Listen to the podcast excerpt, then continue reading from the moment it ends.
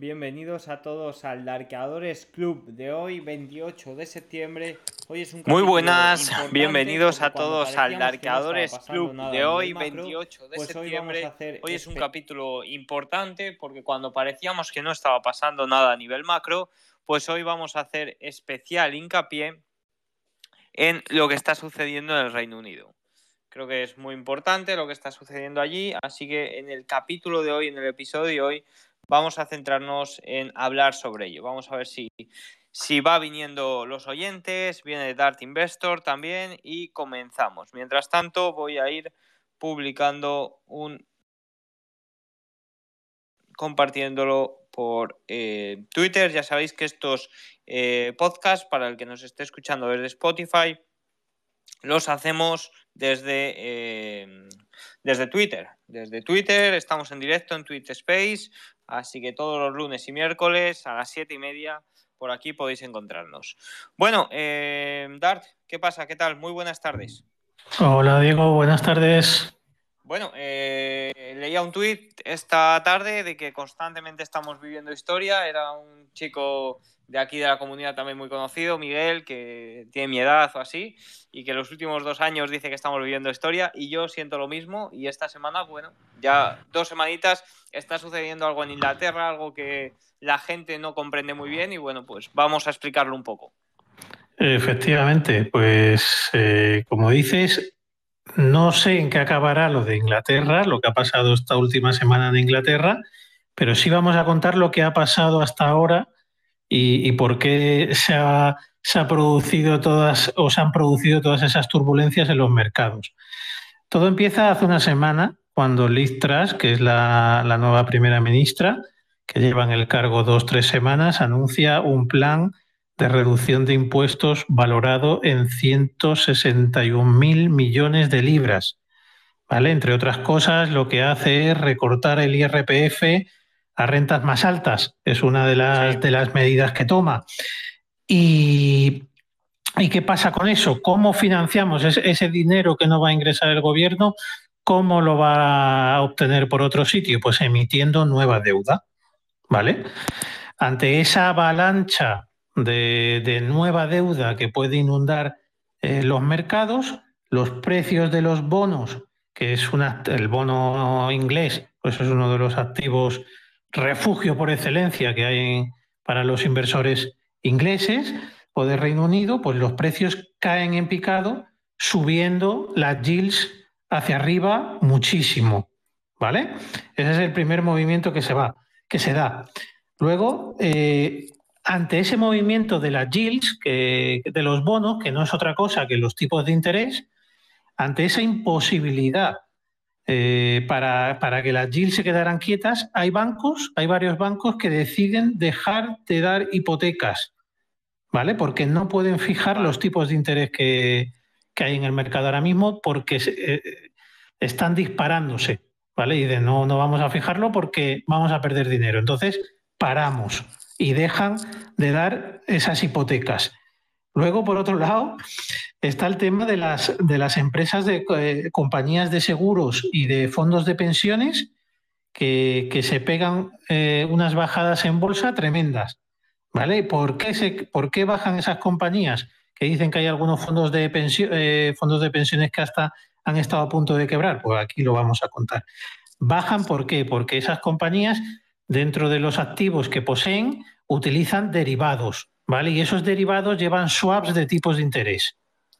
¿Vale? Entonces, como los Vale. tipos de interés se dislocan y se desmadran, las yields, lo que pasa es que los precios de esos derivados también caen. ¿Vale? Caen muchísimo. Vale. Y entonces, ¿qué pasa? Que empiezan a recibir llamadas de los bancos y dice, oye, que te voy a aplicar una margin call. ¿Vale? Mm, Con los, con los activos que tú me has puesto en deuda para esto o en prenda para esto no hay suficiente. Necesito que pongas más. ¿Vale?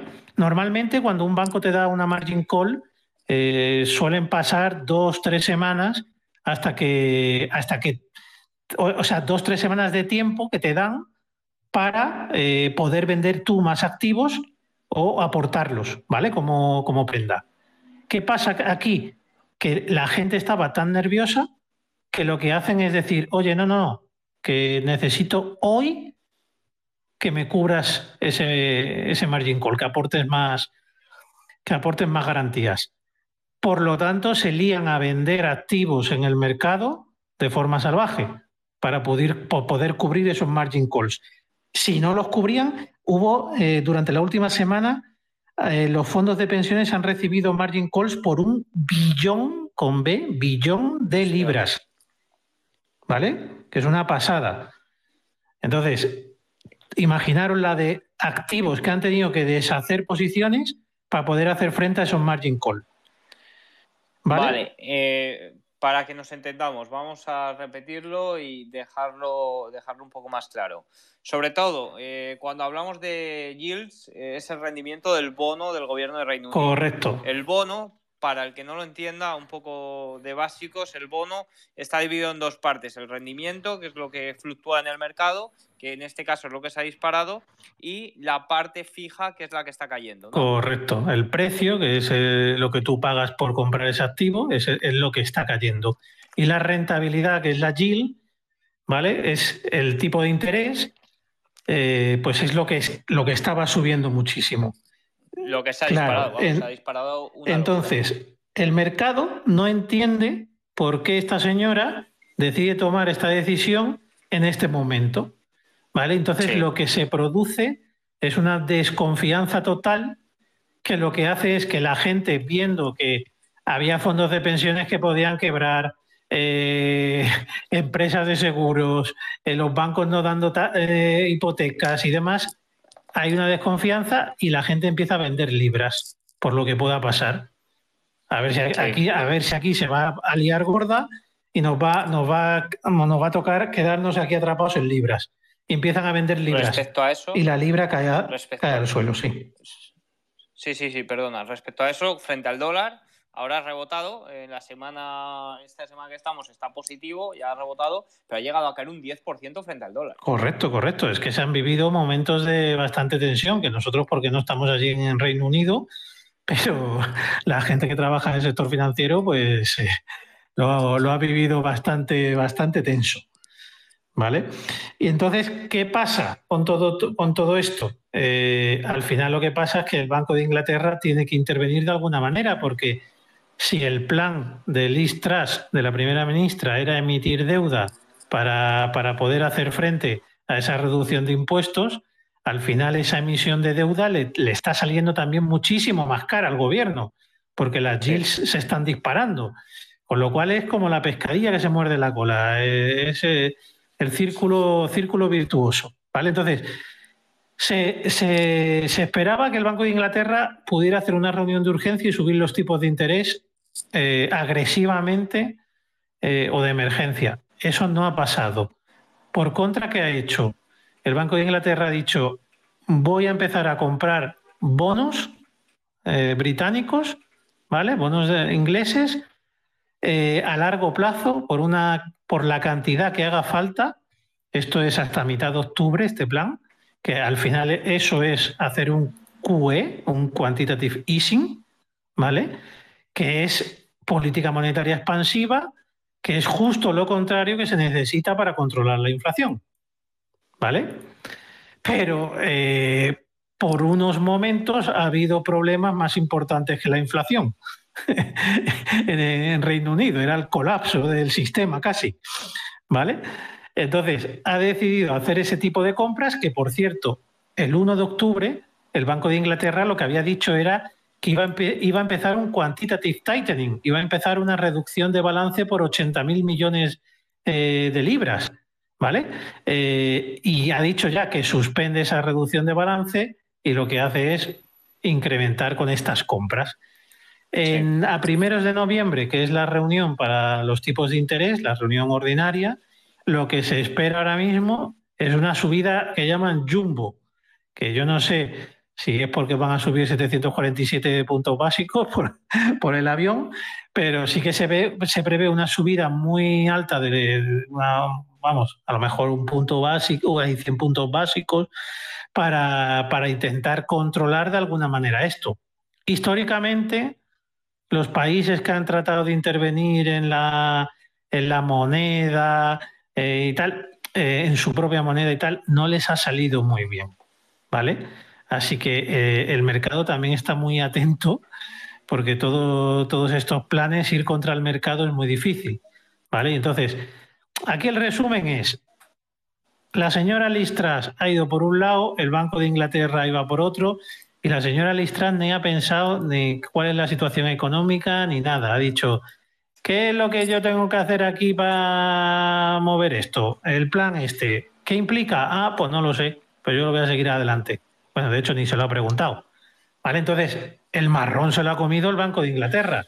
Es decir, a ver qué hacemos ahora para controlar a, a todo esto que ha pasado.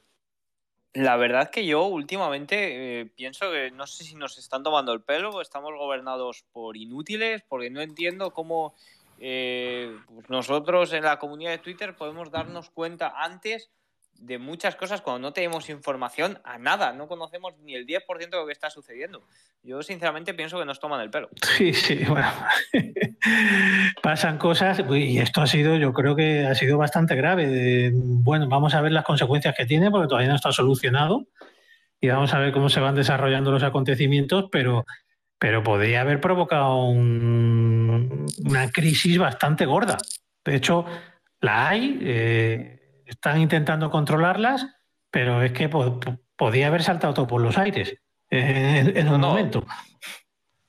Por lo menos desde Inglaterra, desde el Banco Central de Inglaterra, de primeras ya dijeron, fue uno de los primeros bancos centrales en asumir que entraban en recesión. La verdad que la economía de Inglaterra no está pasando por su mejor momento, ni mucho menos. Sí, sí, no, efectivamente, pero bueno, eh, al final cuando cuando estás eh, entrando en una recesión, cuando tienes una inflación muy alta, cuando tal, eh, lo, que no necesitas es hacer una política monetaria expansiva de, emitir muchísima, echar muchísima deuda al mercado, porque lo que te va a hacer es al final el exceso de oferta te va a bajar el precio y te va a subir las yields muchísimo. Y eso pues ha provocado estragos en, muchas empresas y y bancos ingleses durante, durante estos últimos siete días.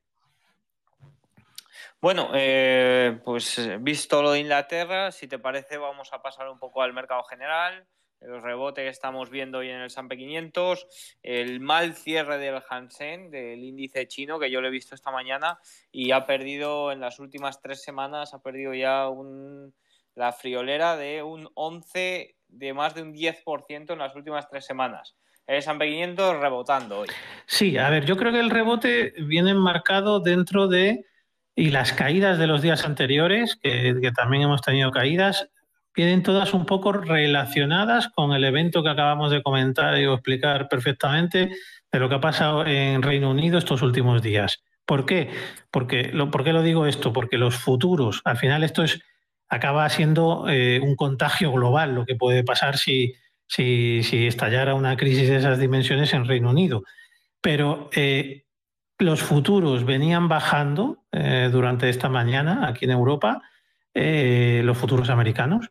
Y cuando el Banco de Inglaterra es cuando da el anuncio de esto, ¿vale? De, de, esta, de estas medidas que a ver si consiguen paliar todo lo que, lo que se ha provocado estos últimos días, pues es cuando los mercados se dan la vuelta. Es cierto que, los mercados estaban muy sobrevendidos, el SP500 había ya bajado a veintitantos el RSI, podía tocar un rebote, era una zona de rebote también por eh, la zona de los antiguos mínimos, coincidir con los antiguos mínimos de junio, eh, estábamos alejados de medias, se puede dar un rebote.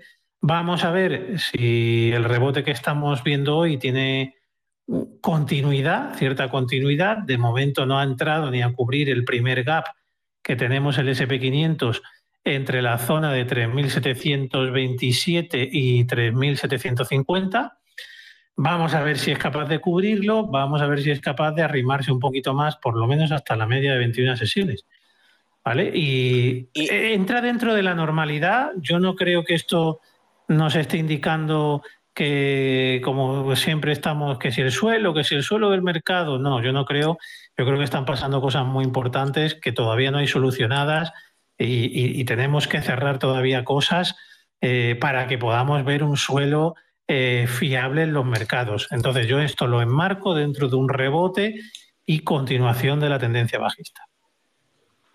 Yo, yo también, yo esto lo trataría simplemente como un rebote. Por el momento no vemos nada más allá, no estamos en una situación como para ver eh, nada más allá y lo que sí que está sucediendo es que el VIX también está cayendo evidentemente un 4%, el rendimiento de los bonos a 10 años estadounidenses está cayendo un 5% y el dólar también está cayendo con bastante fuerza un 1,41% entra dentro de la normalidad. Un rebote en el S&P 500 implicaba una corrección en estos activos y por el momento no es nada raro. Efectivamente, de hecho, eh, entra dentro de la normalidad. Si vemos los indicadores de momento, el RSI estaba ya en niveles casi de 80 para lo que es el dólar euro, por lo tanto tendría, tenía que corregir. En el bono, la yield del bono a 10 años, el TNX también estaba por encima de 80, o sea, una barbaridad. Tenía que corregir sí o sí. Y es posible que esa subida vertical que habíamos tenido en el dólar, que lo decíamos por la comunidad privada de darcadores, que esa subida vertical que habíamos tenido estos últimos días, que no era no, tampoco eh, muy normal, con esa virulencia que se había provocado, eh, que corrijamos parte de esa subida o gran parte de esa subida. Pero hay que ver el mar de fondo, no hay que dejarse guiar por lo que está pasando en un día puntual, porque igual todo lo que sube vertical baja vertical. Y lo que hay es que ver que aquí lo que ha pasado es el miedo en Reino Unido ha provocado que eh, mucha gente saque las libras, como hemos dicho que ha caído la libra mucho, y se ha refugiado en el dólar, ¿vale? Y esa subida repentina ha sido por eso. Y ahora, pues esta bajada repentina que estamos teniendo hoy del dólar puede coincidir con un poco de vuelta a la normalidad de que gente que momentáneamente se había venido hacia el dólar vuelva hacia, hacia la libra. ¿Vale? Sí, yo creo que se han juntado varias cosas. Se juntó en un primer momento la subida de estimaciones eh, para finales de año, para el año que viene, para 2024. Se juntó también todo esto que está ocurriendo en Reino Unido, que mucha gente ha vendido sus, vendió sus libras para comprar dólares y todo eso fue lo que ha sido lo que ha llevado a esa subida tan tan vertical en el dólar que no era sana ni mucho menos. Efectivamente, de hecho, para continuar con esa tendencia alcista que llevamos en el dólar es mucho mejor que se dé esta corrección que, que no se dé. ¿Vale? Entonces, eh, está tocando ahora mismo el 50% del canal alcista por el que circula, pues oye, pues absolutamente normal, absolutamente normal. De hecho, si miramos los sectores, si os ponéis los ETF, si os ponéis en Finbiz el performance, podemos ver cómo los sectores más afectados en el último mes, como puede ser la energía, el real estate, los materiales básicos, es prácticamente lo que más rendimiento está dando en el día de hoy. O sea que es prácticamente o parece un rebote de activos que estaban ligeramente sobrevendidos. Me has quitado las palabras de la boca. O sea, todo lo que ha estado masacrado durante esta semana o durante estos últimos días es lo que está subiendo. Y lo que ha sido activo refugio y que está en clara tendencia alcista, como la yield del bono a 10 años, como el dólar, pues hoy está corrigiendo. Pero bueno, eh, hay, que saber hay que saber definir las tendencias, diferenciar las tendencias de fondo de los movimientos de cortísimo plazo. Y no hay que obsesionarse, hay que tener paciencia, no estamos ni mucho menos en el punto de cambio de tendencia, o por lo menos yo lo veo así que si sube y rompemos zonas, vemos volumen, vemos eh, noticias, no que acompañen, sino noticias que puedan indicar que esto era el suelo, pues quizás cambie de opinión, pero no lo creo, la verdad. Pienso que todavía podemos tener nuevo impulso bajista, pienso que falta volumen en el mercado para hablar eso que llaman capitulación, pienso que las noticias todavía no son adecuadas para llegar a ese punto de oye, eh, podemos hacer cambio de tendencia. Efectivamente, o sea, es que no hay que tener prisa, no hay que, que, que, inventarse suelos, sino que hay que dejar que ocurran, que sucedan y cuando los veamos y tengamos más evidencias, pues los contaremos. Pero intentar ser el que se lleva el primer euro que hay en juego ahí, tal, es que es una tontería, porque normalmente pierdes ese y muchos más.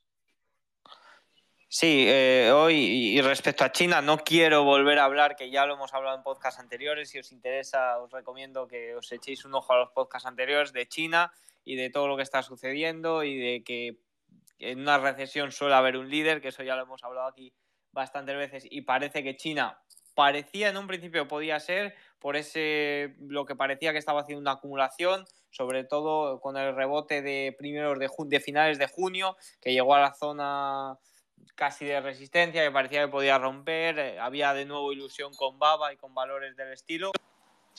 Pues eh, en estos momentos ha caído más de un 10% en estas últimas semanas y yo no veo suelo tampoco en estos índices.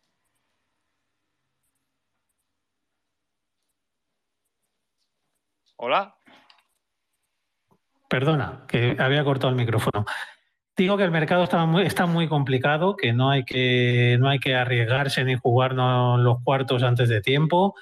Eh, están pasando cosas y van a pasar cosas porque a lo mejor para que exista una capitulación final en el mercado necesitamos una un crash del tipo de lo que se podía haber vivido en Inglaterra durante esta semana. Eh, y algo pasará, algo pasará en el mercado de deuda, algo pasará algún país que quiebre, algo gordo tendrá que pasar para que se vea ese miedo realmente que todavía no se está palpando en los mercados y, ese, ese volumen altísimo de operaciones, que todo el mundo salga del mercado y todavía queda gente, todavía queda retail, por tanto vamos a esperar. Oye, si antes vemos un suelo, pues ya, ya lo contaremos. El último activo a comentar, como he dicho, lo de la energía, pues también el petróleo está teniendo un fuerte rebote en el día de hoy, subiendo un 4%, y yo creo que tenemos poco que comentar a nivel macro, a nivel mercados en el día de hoy. Vamos a comentar que mañana, eh, mañana no, perdón, mañana recibirán por la newsletter el enlace y las ideas plasmadas del podcast de hoy, y el viernes recibirán el enlace al Darkadores Club VIP, donde vamos a tratar dos cosas sobre todo. Cómo seleccionamos valores para invertir y cómo es la comunidad de darkeadores por dentro. Efectivamente, hay que estar apuntados para, para ver los Darkadores Club VIP, que son por YouTube. Hay que estar apuntados a la newsletter de Darkadores. Así que os invito a que os apuntéis si todavía no lo estáis, porque el viernes se mandan los enlaces con esos dos temas que hemos comentado y, enseñaremos lo que es la comunidad de Darkadores por dentro, que mucha gente no la conoce, comentaremos todos los contenidos que se pueden ofrecer y cuándo eh, se va a realizar una apertura de tienda que lleva muchos meses cerrada y pues la abriremos 24 horas para el que para el que quiera entrar en la comunidad. Bueno, pues poco más hay que comentar. ¿Tienes algo que comentar a mayores? No, yo creo que hemos tocado todos los palos previstos. Vale, pues nos vemos el lunes que viene entonces. Un saludo para todos. Chao.